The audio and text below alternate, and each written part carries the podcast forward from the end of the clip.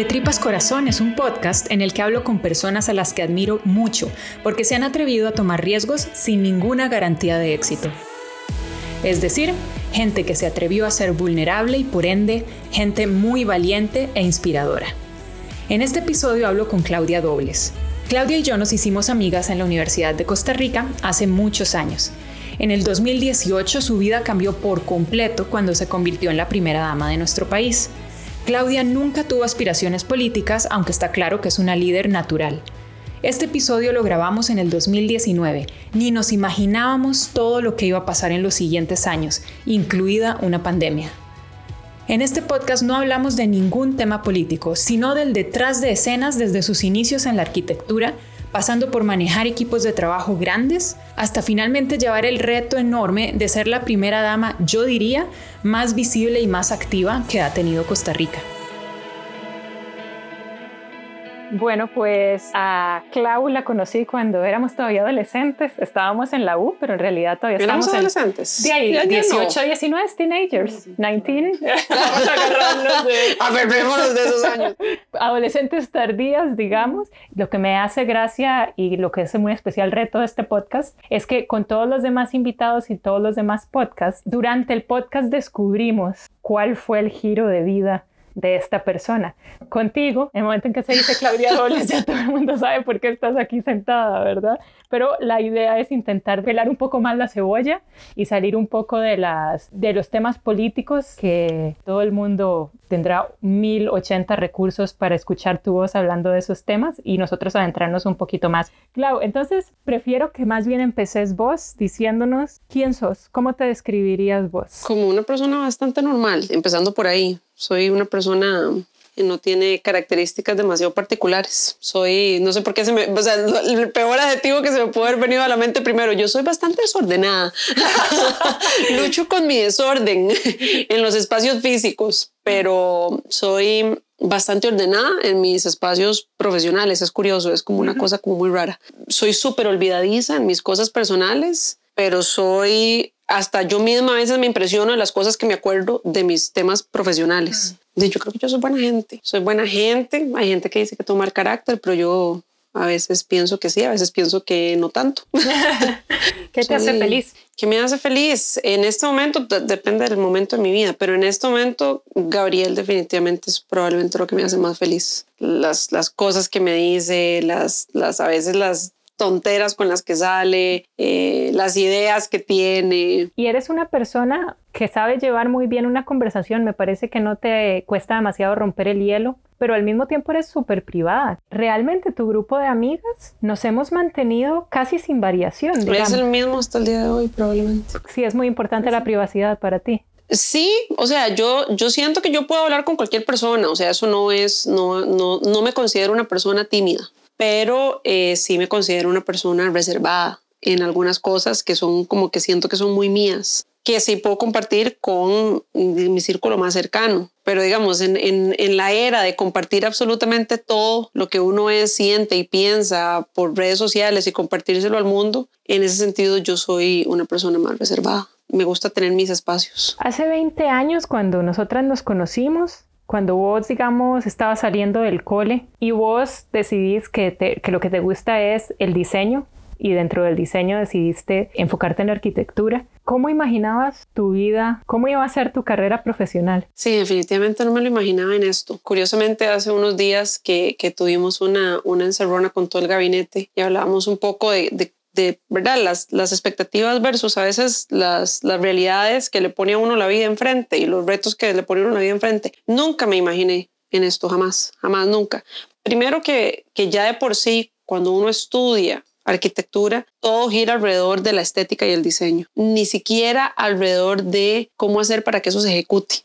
Creo yo, y esto pudo haber cambiado, pero no hay una visión realista de lo que significa hacer un proyecto. Es más una búsqueda de una estética. Entonces, ya de por sí, pasar de eso a trabajar, digamos, ya en la calle, es un, es un golpe fuerte. Vos le estás diseñando a alguien y vos de alguna manera, haciendo, intentando, ¿verdad?, hacer el mejor trabajo que uno puede, para que eso no comprometa de repente los valores que uno tiene a nivel de estética, a nivel de funcionalidad, eh, hasta, hasta otro tipo de valores.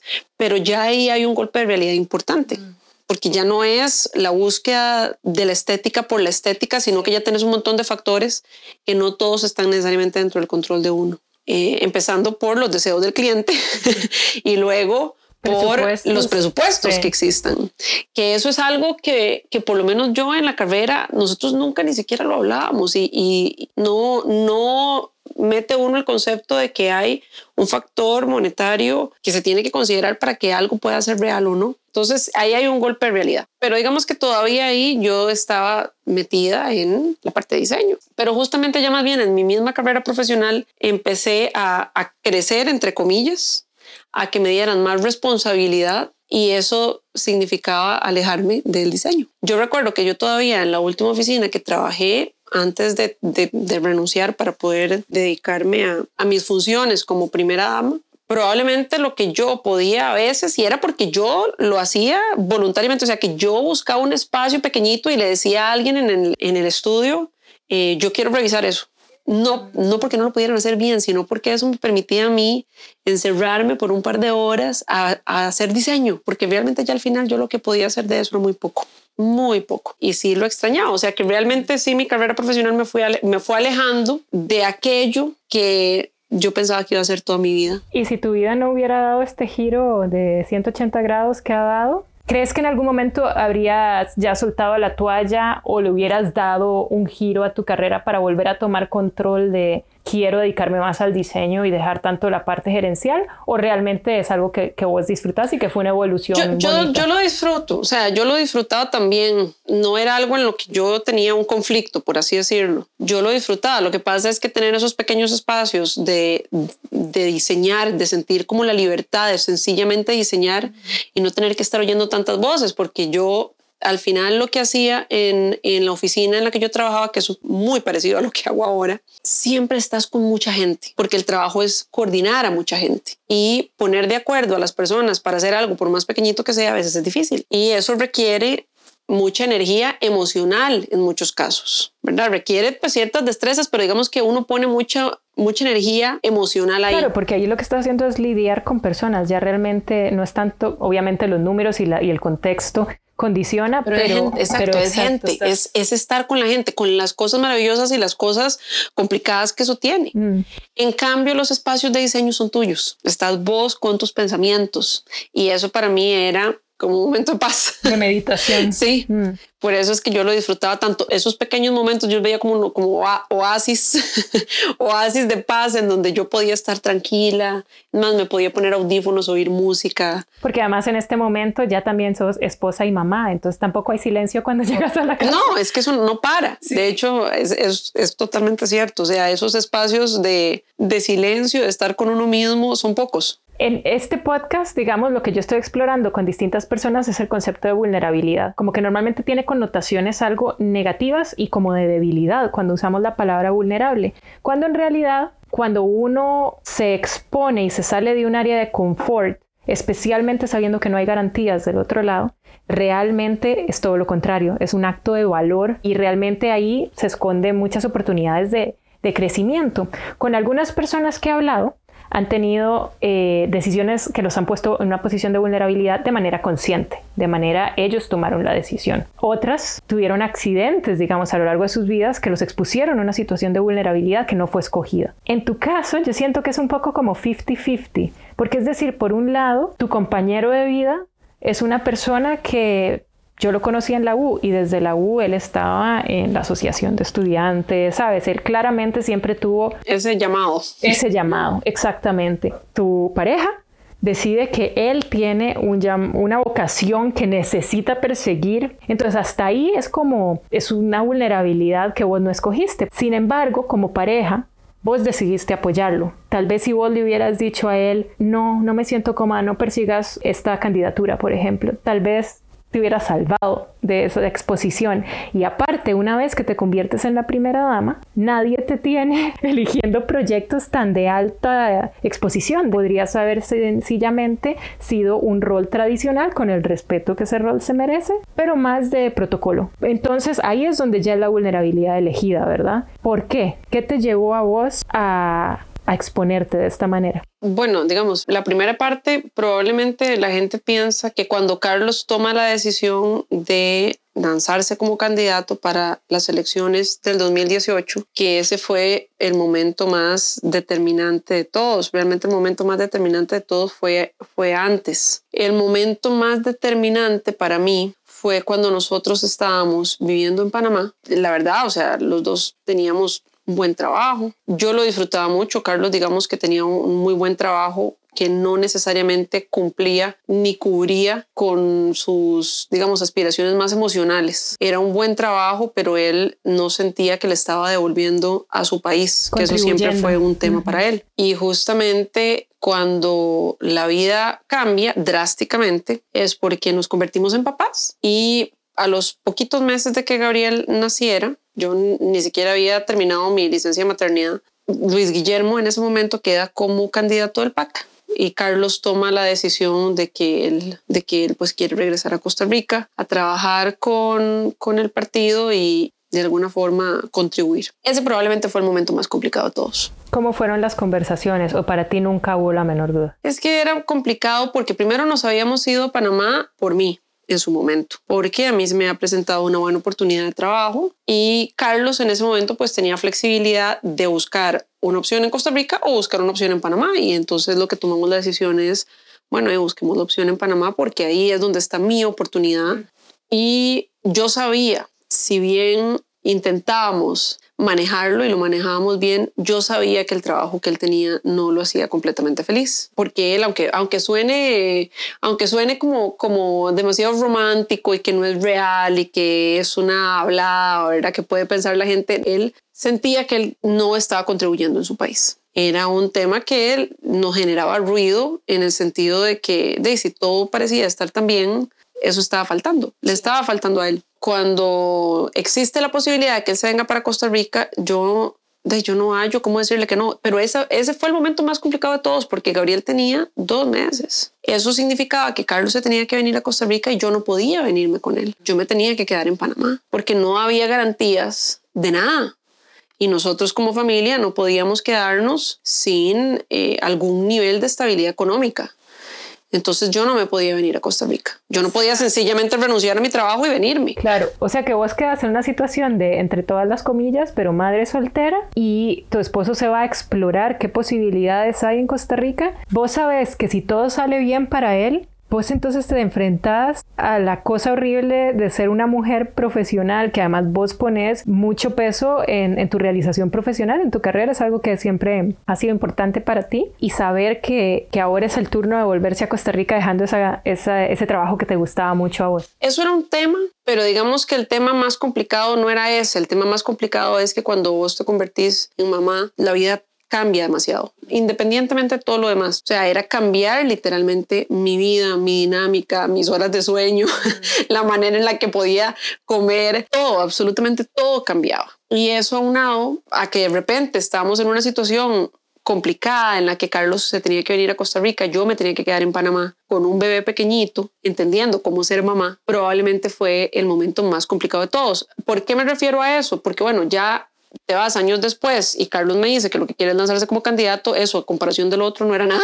Ah, de verdad. ¿Tenías plena conciencia o ahora que ya estás aquí dices, mm, esa mujer que habló con Carlos para ser candidato tampoco tenía tan claro en lo que se estaba metiendo? No, yo lo tenía muy claro. Bueno, yo, yo digamos, las expectativas de cómo era y esta situación, con las cosas maravillosas y buenas y con las cosas complicadas, yo lo tenía muy claro. Digamos, no podría decir al día de hoy, puña, esto me ha tomado por sorpresa, que no significa que sea todo fácil. Pero entonces cuando Carlos toma la decisión de que él quiere ser candidato, pues yo también veo complicado primero no apoyarlo Yo a Carlos lo conozco toda la vida. Yo sabía que cuando, si él lo estaba diciendo de esa manera es porque iba en serio. Y aparte vos sabes que él de verdad te escucha, entonces tal vez si vos le hubieras dicho, este no es el momento, acabamos de tener un hijo, te quedaba vos el peso sobre los hombros ante eso lo, dicho que Eso lo pensé. En, en el momento que estando en Panamá, yo dije, si yo le digo que no, es posible que carguemos ambos con esto. Sí, porque es una ventana que se abre muy específicamente. Exactamente. Y al final esa es la ventana que forja el camino para que él al día de hoy sea el presidente. No me hubiera sentido bien y creo que eso sí hubiera sido un tema. No que no lo hubiéramos podido superar, pero digamos que creo que sí hubiera podido ser un tema en nuestra relación. Y más allá de eso, digamos, una cosa que a mí me gusta muchísimo de ustedes dos es realmente ustedes dos son personas que tienen un apetito intelectual y un apetito de curiosidad muy grande individualmente, que además se alimentan mutuamente y ambos se apoyan en todo lo que pueden. Entonces yo siento que más allá de que el haber dicho que no en ese momento se hubiera podido convertir en un issue para la pareja futuro, no creo que vos tuvieras el corazón de hacerlo porque vos sabías lo importante que era para Carlos. Exacto. Ok, y la otra parte de la pregunta es, de todas maneras, Clau, ¿por qué ser una primera dama tan visible? ¿Por qué adoptar proyectos tan ambiciosos? ¿Por qué no nada más quedarse en el acto protocolario y en el rol más tradicional de la primera dama? No fue un, una planificación estratégica en ese sentido. Realmente lo que era un tema es en dónde me sentía yo cómoda trabajando y yo me sentía cómoda trabajando en temas que estuvieran relacionados con lo que yo hacía. Para mí era muchísimo más natural poder articular en proyectos que estuvieran relacionados con temas de construcción, de infraestructura, proyectos específicos, que es algo en lo que yo me siento muchísimo más cómoda. Pero entonces era más un tema de cómo de alguna forma involucrarme en este nuevo rol de una manera que fuera natural. Fue eso, no, no fue un tema de que si ya eso significaba eventualmente mayor exposición, nunca fue un tema ni siquiera que yo me cuestionara, como tampoco fue un tema que yo me cuestionara si yo quería o no quería o si se debía continuar con un despacho de la primera dama ejerciendo funciones con las que la gente se sentía más identificada o más relacionada. Era más un tema de que yo ahí no me sentía tan, tan natural. Para vos es importante y era importante una vez que ya te habías montado en este tren con Carlos, también... Por dicho este tren y que no me monté en la carreta, porque... porque jamás. No. Este, la verdad es que una vez que ya están montados en el tren juntos, o sea, es una vocación que vos también tenés. A vos nada te costaría ir nada más a cortar lazos e inaugurar edificios o cosas así. Y de nuevo, con el respeto que, y la importancia que, esas, que esos actos tienen. Pero vos realmente has tomado el liderazgo de proyectos para Costa Rica, digamos, que realmente cambian la dirección de cómo se han venido haciendo las cosas en varios temas fundamentales para el país. Es, es algo que vos estás sintiendo también ahora, ese, ese deseo de, de, contribuir con el país, es algo que te pesa. Sí, digamos, lo que sí existe es un, un descubrimiento de otro tipo de, de, de sentido de responsabilidad ya una vez que uno está expuesto a cuáles son las debilidades estructurales que puede tener el mismo sistema, nuestra misma gobernanza, la posibilidad de contribuir en hacer algo para cambiarlo, el sentido de responsabilidad es muy fuerte. Sí, probablemente es una de las cosas más, más complicadas de llevar porque, porque es una responsabilidad que vos no te la quitas con un horario. Es, es algo que se va con uno literalmente. Pero ¿hay algún ejercicio para no traer el trabajo a la casa? Hay algunas cosas que a mí realmente me hacen desconectarme. La primera es, de nuevo, jugar con Gabriel, porque todo es diferente. Entonces, eh, estar con Gabriel sí me desconecta mucho.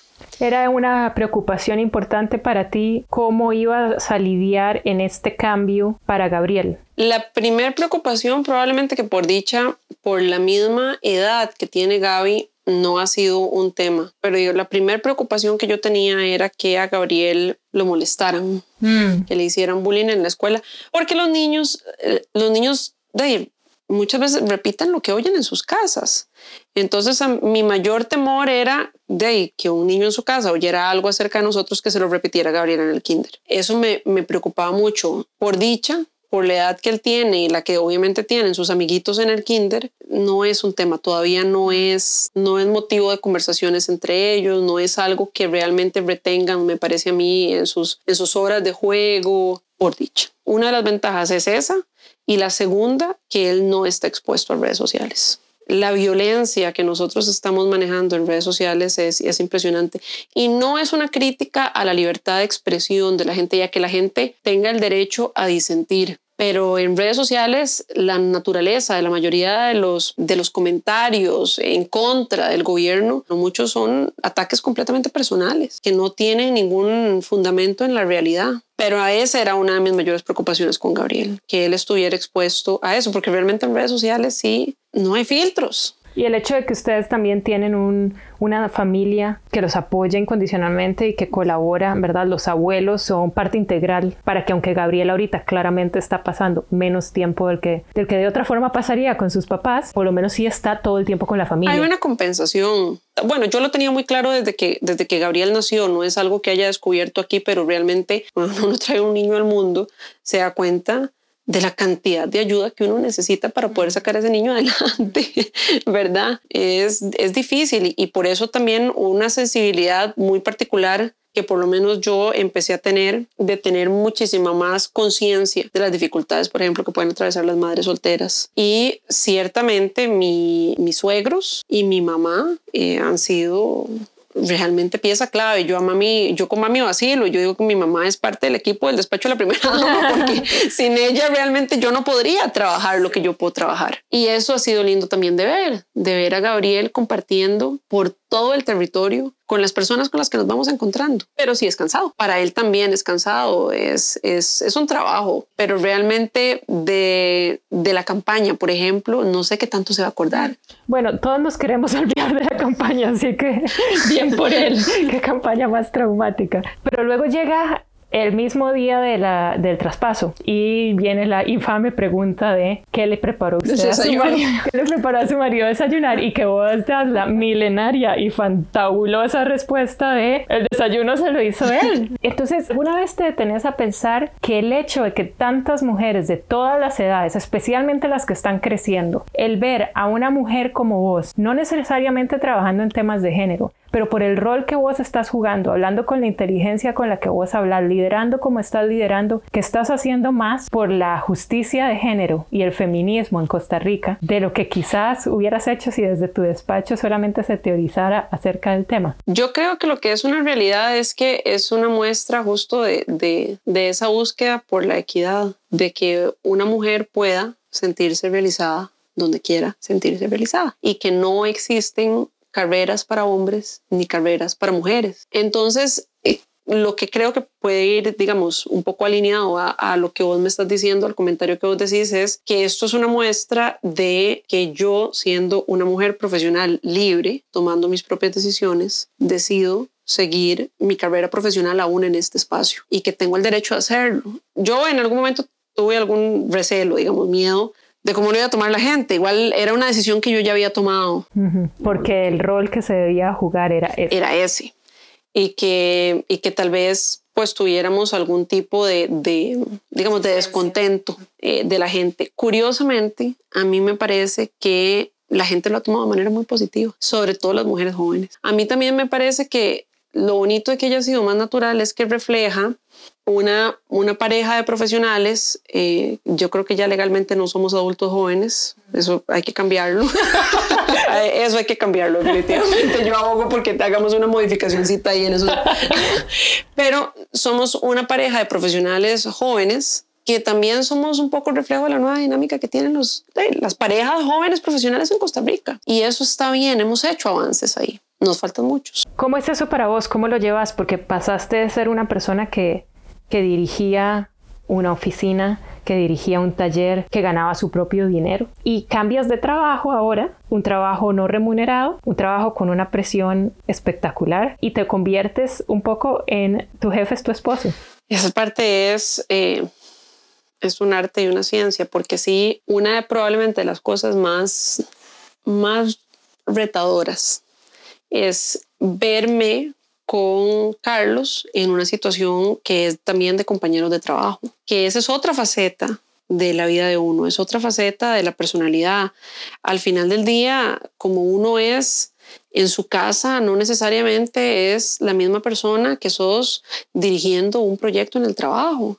tener esa división de tu vida personal y tu vida laboral genera que uno pueda tener espacios de descarga y de desahogo con su pareja. Eso no existe para nosotros ahora. Eso sí ha sido un cambio drástico, porque cosas que a mí me gustaría comentarle a Carlos, mi amigo, mi esposo, yo no lo hago mm. porque al final del día también es llevar los problemas de nuestro trabajo a la casa. Eso ha sido un cambio en nuestra dinámica bastante fuerte. Y también que nos hemos tenido que conocer en nuestras facetas profesionales, adaptándonos a la manera de, de trabajar y de liderar de cada uno de nosotros, que son maneras muy distintas. Digamos, Carlos, mi, mi pareja, y Carlos, mi jefe, por así decirlo, son, son la misma persona, pero son dos facetas de su ser distintas y yo conocía mucho más una que la otra. Ahí lo positivo es que esta nueva faceta que están conociendo de cada uno es positiva. Entonces más bien pueden encontrar un nuevo respeto y una nueva admiración que como vos decís puede fortalecer la relación a futuro. Yo, yo creo que yo más hacia él que él hacia mí. Ay, qué tonta. eso, eso, es un comentario tan femenino, no. No, no, no, no, no, no, no es, no es, no es un, no, no es un comentario que sea femenino, no. Yo soy una persona extremadamente soy muy exigente profesionalmente. ¿Y sentís que no estás impresionando a nadie o por qué dices que, que la opinión es más positiva? Porque si bien Carlos es una persona muy exigente con el trabajo, eh, nosotros tenemos fortalezas muy distintas, pero Carlos tiene una, una inteligencia emocional y una ecuanimidad y un manejo de sus emociones muy superior que el mío. O sea, Carlos en una situación de muchísimo estrés, él se mantiene ecuánime. Yo en una situación de mucho estrés, tengo, tengo que autocontrolarme más que él yo soy menos paciente y, los, y, y, si bien eso puede ser una ventaja, la realidad es que los tiempos políticos y los tiempos de la empresa privada son distintos. Carlos es una persona muy directo, pero de una forma de, de él te dice las cosas de una manera muy directa, pero pero abierto a la conciliación 100%. Súper. Uno, abierto a la conciliación y dos, él te dice las cosas de una manera en la que vos lo, lo, recibís claramente porque él es muy directo, pero lo sentís cercano. Sí, sí. Evidentemente la carrera salió por un lado que jamás habías, habrías imaginado, pero el punto es que muy pronto la vida va a volver a dar otro giro, que es que se acaba esta intensidad. ¿Cómo te gustaría que sea la vida, ya no digamos a 20 años, en el, en el corto plazo, de aquí a 5 años, a 7 años, cómo es tu vida ideal? Es, una, es probablemente la pregunta más complicada porque curiosamente no es como que nos hemos sentado a pensarlo. Es como que sabes que está ahí, el típico puña que no sé qué voy a hacer después de esto. Pero ahí queda, porque y no puedo lidiar con esto. Exacto, tengo todo esto que tengo con lo que tengo que lidiar en este momento, así que eso todavía no. ¿En dónde será? No lo sé. Muy bien, amiga. Pues eso es. Muchísimas gracias. Muchas gracias a vos. Cuando hablo con Claudia me impresiona la importancia de ser honestos con nosotros mismos y de apoyarnos en personas en las que confiemos por completo y que sean 100% auténticas con nosotros. Eso se expresa en la estable relación de Claudia y Carlos desde que eran adolescentes, en la fidelidad que nos tiene a sus amigas, en cómo vive la maternidad y en cómo ha llevado su carrera, incluso el rol de primera dama. Gracias por escuchar de Tripas Corazón. Ojalá hayan disfrutado este episodio. Mi nombre es Mónica Naranjo y me encantaría que me contaran qué pensaron. Mis datos de contacto están en la descripción de este podcast.